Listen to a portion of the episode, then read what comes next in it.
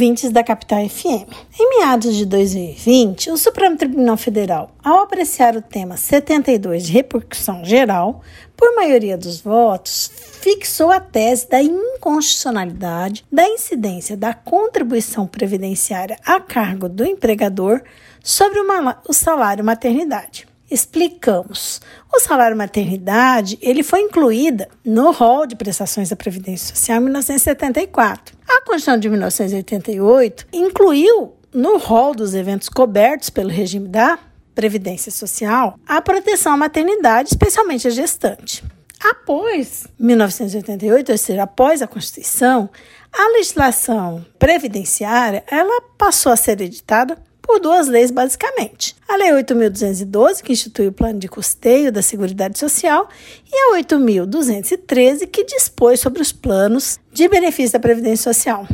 A Lei 8.213, ao mesmo tempo que reconheceu o salário de maternidade como benefício da Previdência Social, dispôs que o pagamento ficaria a cargo da empresa, que deveria compensar o valor pago com as contribuições incidentes sobre a folha de pagamento de salários. Por outro lado, a Lei 8.212, após uma alteração que aconteceu em 97, que ressalvou que o salário maternidade deveria ser considerado como salário de contribuição para fins de incidência da contribuição previdenciária devida pela trabalhadora, ou seja, a cota do segurado, e pela empresa, que seria a cota patronal. A respeito dessa exigência em face do empregador, instalou-se uma verdadeira controvérsia tributária, já que a Constituição Federal dispôs que a contribuição previdenciária patronal incidirá sobre a folha de salários e demais rendimentos do trabalho, o que, por óbvio, não se aplica ao salário maternidade, que não se encaixa no conceito de remuneração, sendo um benefício previdenciário. Além do aspecto tributário, o julgamento também suscitou debate acerca da existência de normas tributárias que contribuem para a discriminação das trabalhadoras e agravam a desigualdade de gênero no mercado de trabalho. De fato, esse julgamento destacou que as normas impugnadas, ou seja, aquela que determinava a cobrança de contribuição previdenciária,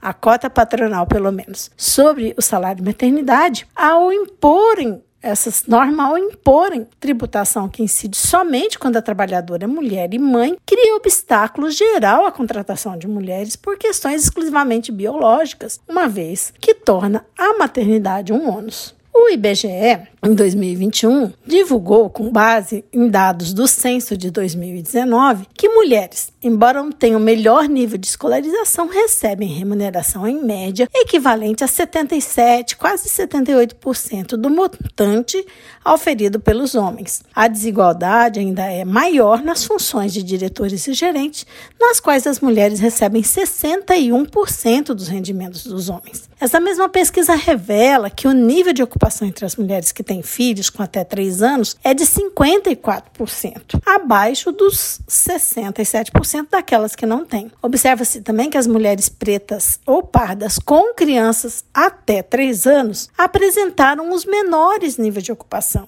inferiores até a 50%, enquanto as, as brancas registraram um percentual de 62,6%. Os afazeres domésticos também afetam a renda das mulheres, pois a conciliação da dupla jornada revelou que cerca de um terço delas somente conseguia trabalhar fora de casa em tempo parcial, isto é, 30 horas semanais, e tal situação afeta apenas a 15% dos homens empregados. Por outro lado, em 2022, o IPEA, né, o Instituto de Pesquisa Econômica Aplicada, publicou um, ensino, um estudo sinalizando que a pandemia agravou a participação feminina na força de trabalho notadamente devido à desestruturação das redes formais e informais de cuidados, fechamento dos serviços de cuidados privados e públicos, como creche, escolas integrais e atividades de contraturno, e a redução do trabalho doméstico remunerado. Portanto, a exclusão do salário maternidade da base da incidência da tributação é uma medida dirigida ao agente empregador contribuinte mais suscetível à incentivos econômicos, que visa contornar as citadas práticas discriminatórias que afetam a inserção e a permanência das mulheres no mercado de trabalho. Trata-se de medida que visa dar efetividade à proteção constitucional do mercado de trabalho da mulher e da maternidade. No entanto, respeitando os limites, os limites, iniciais da causa, não houve ainda o pronunciamento do Supremo Tribunal Federal acerca